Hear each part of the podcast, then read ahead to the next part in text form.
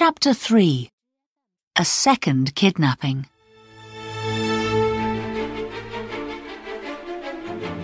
Very early the next morning, D'Artagnan went to the palace to find Madame Bonacieux. He gave her the small wooden box, and she hurried happily away to give it to the Queen. That evening, everybody in Paris was talking about the dinner at the palace. Hundreds of important people waited in the great dining room for the King and Queen to arrive. First came the King, richly dressed, but looking very angry. Next was the Cardinal, looking proud but worried. And last, the Queen, looking beautiful but tired. The king and the cardinal were some way away from the queen, so they couldn't see her very well. Both of them kept their eyes on her dress. She was wearing the diamonds, but it wasn't easy to count them. Are there ten or twelve? The cardinal asked himself. He was playing a dangerous game, and he knew it. I've told the king that two are missing. Milady's given me the two diamonds stolen from Buckingham. So how can there be twelve on the Queen's dress? Suddenly, the king called across the long table to the Queen. I am sorry that you're not wearing all my diamonds, madame. The Queen lifted her beautiful head proudly. I don't know what you mean, sir, she said. And she turned to him. The King and the Cardinal counted twelve diamonds on her dress. Well, Cardinal? shouted the King angrily. What's all this about?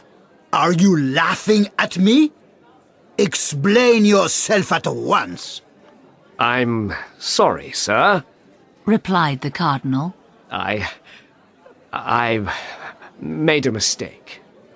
The Queen smiled secretly to herself. And so did D'Artagnan. He was the only one in the crowd who knew what was happening. Just then, he felt a woman's hand on his arm. He looked down and saw a letter on the ground. The woman was moving away, but he knew that it was Madame Bonacieux. He took up the letter, opened it, and read it. It said, I'd like to thank you for what you've done.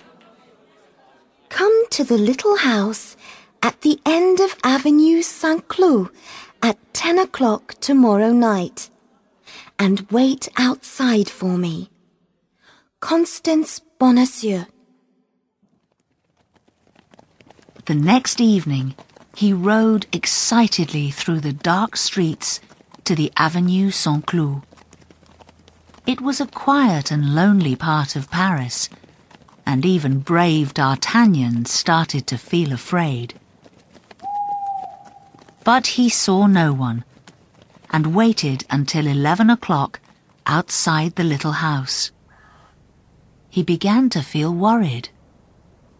Why isn't she here? He thought. What's happened? Then he saw an old man walking slowly past. Excuse me, said D'Artagnan. Have you seen a young woman go into this house? The old man looked afraid. If I tell you, perhaps the Cardinal's men will find out and kill me. Oh, so his men were here, were they? That's right, sir. With a dark, well-dressed man. They took the young woman from the house and drove away in a carriage. This is terrible, thought D'Artagnan. The man from Meung has kidnapped the poor woman again. Is she hurt? Is she dead? How can I get her back this time? I know. I'll ask Athos what to do. He rode fast to Athos's house and woke up his friend. Athos listened carefully to D'Artagnan's story. Too late to do anything tonight, He said, but tomorrow I'll ask Monsieur de Treville to speak to the Queen about it. She'll find out where the Cardinal is keeping Madame Bonacieux prisoner. Thank you. You're lucky that you've never been in love. Do you think so? But I can tell you a love story, if you like. It's about a friend of mine, not me, you understand. Well, my friend was the head of one of the great French families. When he was twenty-five, he fell in love with a girl of sixteen. She was very beautiful, with long blonde hair and blue eyes. He married her, and for a time they were very happy. Then, one day, when they were riding together, she fell off her horse and hurt her arm. He ran to help her and opened the top of her dress for her. There, on her shoulder, he saw that she was branded. What a terrible story. cried D'Artagnan. She was branded because she was a thief. He killed her. He hanged her from the nearest tree. That's why I never fall in love now. D'Artagnan couldn't forget Athos's story. He was riding home, thinking hard, when he saw a carriage with a beautiful blonde lady in it. She was talking angrily to a well-dressed Englishman. He was sitting on his horse and laughing at her. Can I help you, madame? Called D'Artagnan. Is this gentleman being rude to you? I can teach him a lesson if you like. Milady smiled up at D'Artagnan. Thank you, sir. But this gentleman is my brother-in-law, Lord de Winter. De Winter looked angry. This is none of your business, young man. He said crossly.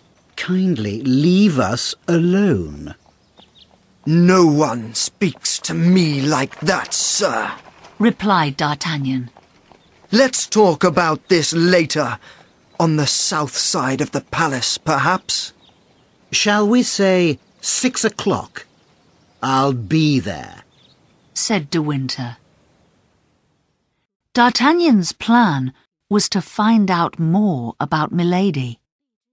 When, later that day, the two men met and fought, D'Artagnan won easily.